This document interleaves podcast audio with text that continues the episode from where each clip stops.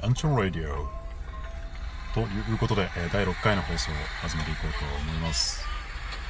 えーついさっき気づいたんですが週1週2くらいで更新するはずが気づいたら私が今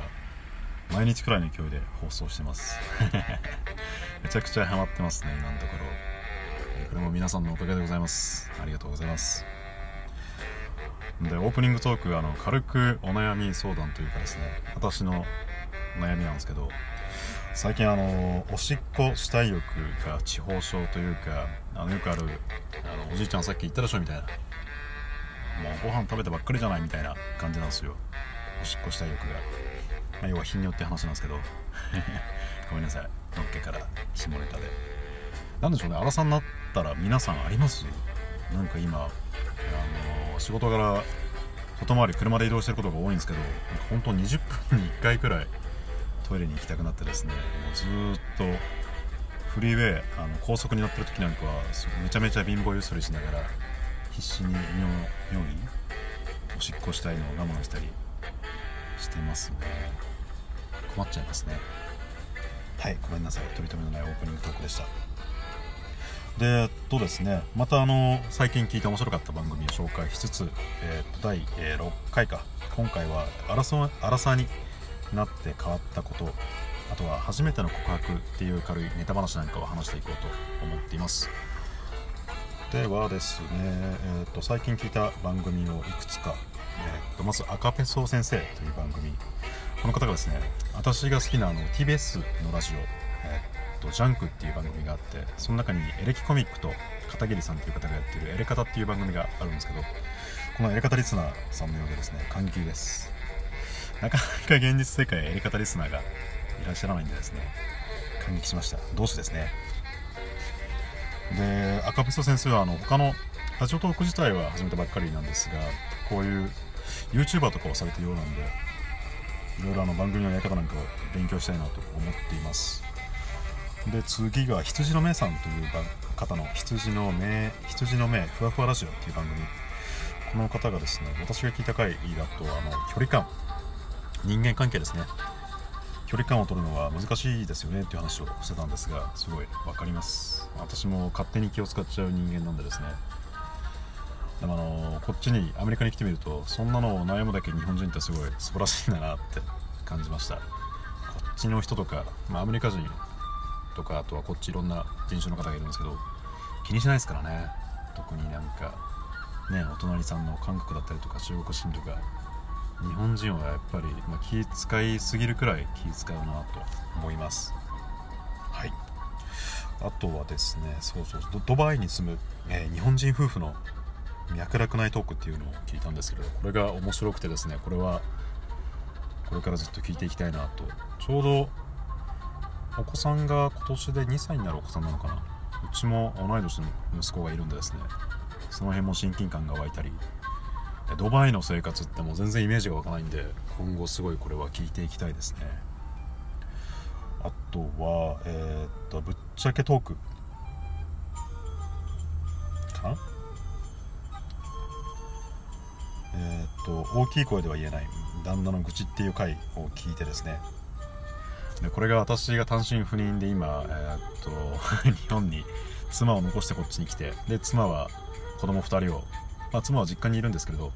子供2人を育ててくれているんでですねすごい耳が痛いというかすごい反省しながらこの回を聞きました。で妻も気を使ってなかなかあの私にはこういうなんでしょう愚痴というかだん私に対する愚痴を妻は言ってこないんでですねこの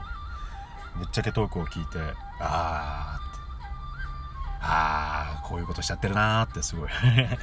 反省しました。勉強になりましたね。といった感じで、えーっとおすすめの、えー番組を紹介したところででえっと番組というか本編に入っていこうと思います。でまずはですねアラサーになって変わったことという話をしようと思うんですが私が今年今30歳で今年で31歳で え一言で言うと足手足の足を知るって書いて知足って読むんですけれどあの足ることを知る。ま今あることに現状に満足しましょうみたいな考え方だと私は理解してるんですけどこれを規則っていうのを荒さになってすごい意識するようになりました。で具体的に言うとあの昔はネットショッピングが好きでですねネットショッピングだとあの欲しいものをポチった後買った後届くまでの間にもう別の商品に心心移りしてたりとかとはまあ学生の時高校生の時はもう今見たらなんだこれみたいなデザインの古着をやたら買ってたりとか、まあ、物欲がすごかったんですね。だけど今まあそもそもお金がないんでですね。あと子供2人がいて保険だったりとかあの教育に回さなきゃいけない教育用の貯金に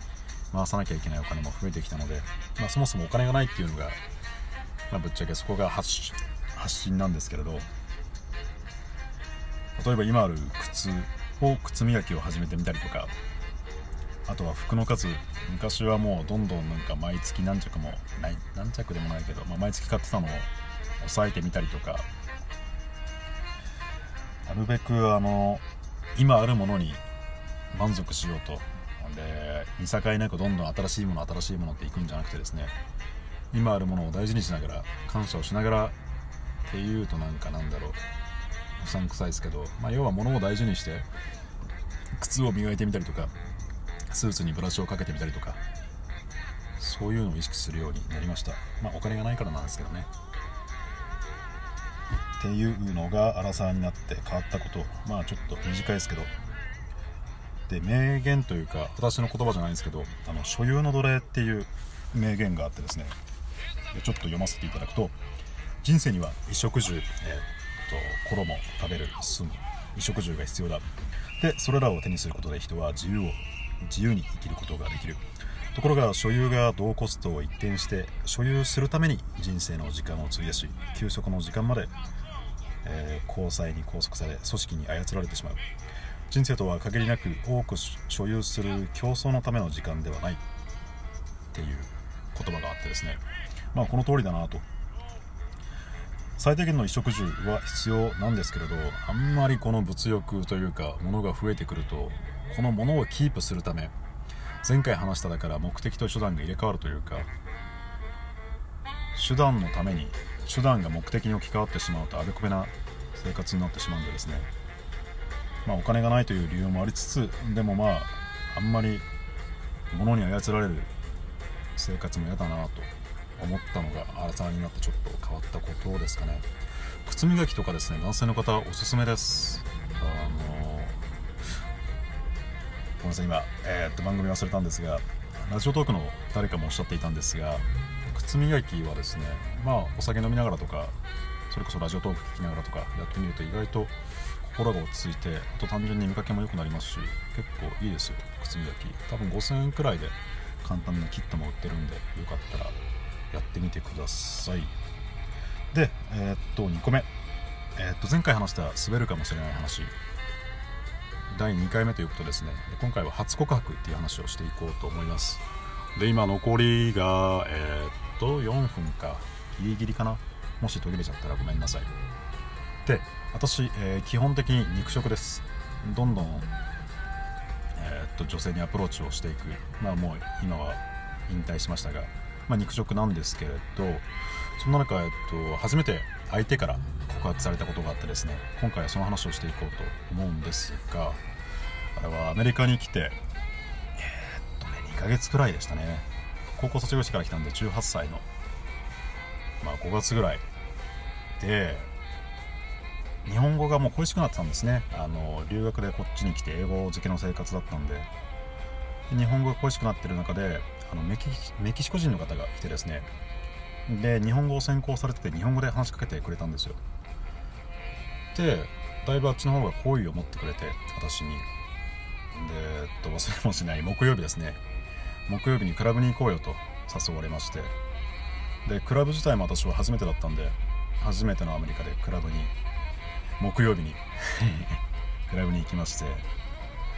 でまあクラブの作法というかもうわからないまま一緒に手をつないだりとか、今考えるとおかしかったんですけど手をつないでダンスをしたり距離が近かったりしてでまあ午前2時午前3時くらいにクラブを出てでその時は寮に住んでたんですけど寮に、えっと、2人で戻ってきてで寮の部屋に行く前にまあ寮の全体のリビングというか大きい部屋にソファーがあってですねそこに2人で座ってあの横座りに座ってですね。でだんだんあの品だれかかってきて相手が。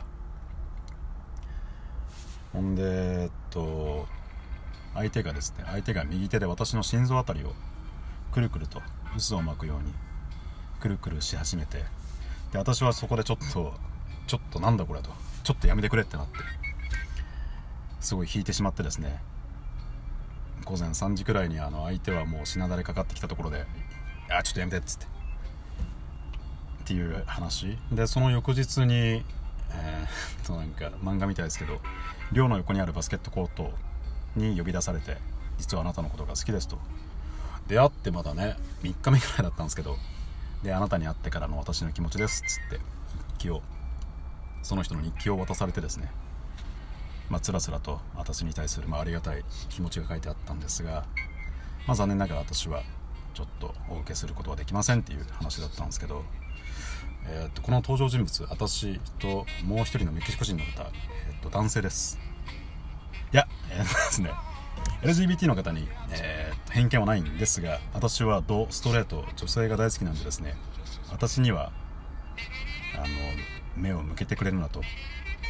なんで肉食だった私が初めて狩られる側を体験してすごい恐怖を覚えたっていう話でした。ということで、えー、今回も放送を聞いてくださってありがとうございました。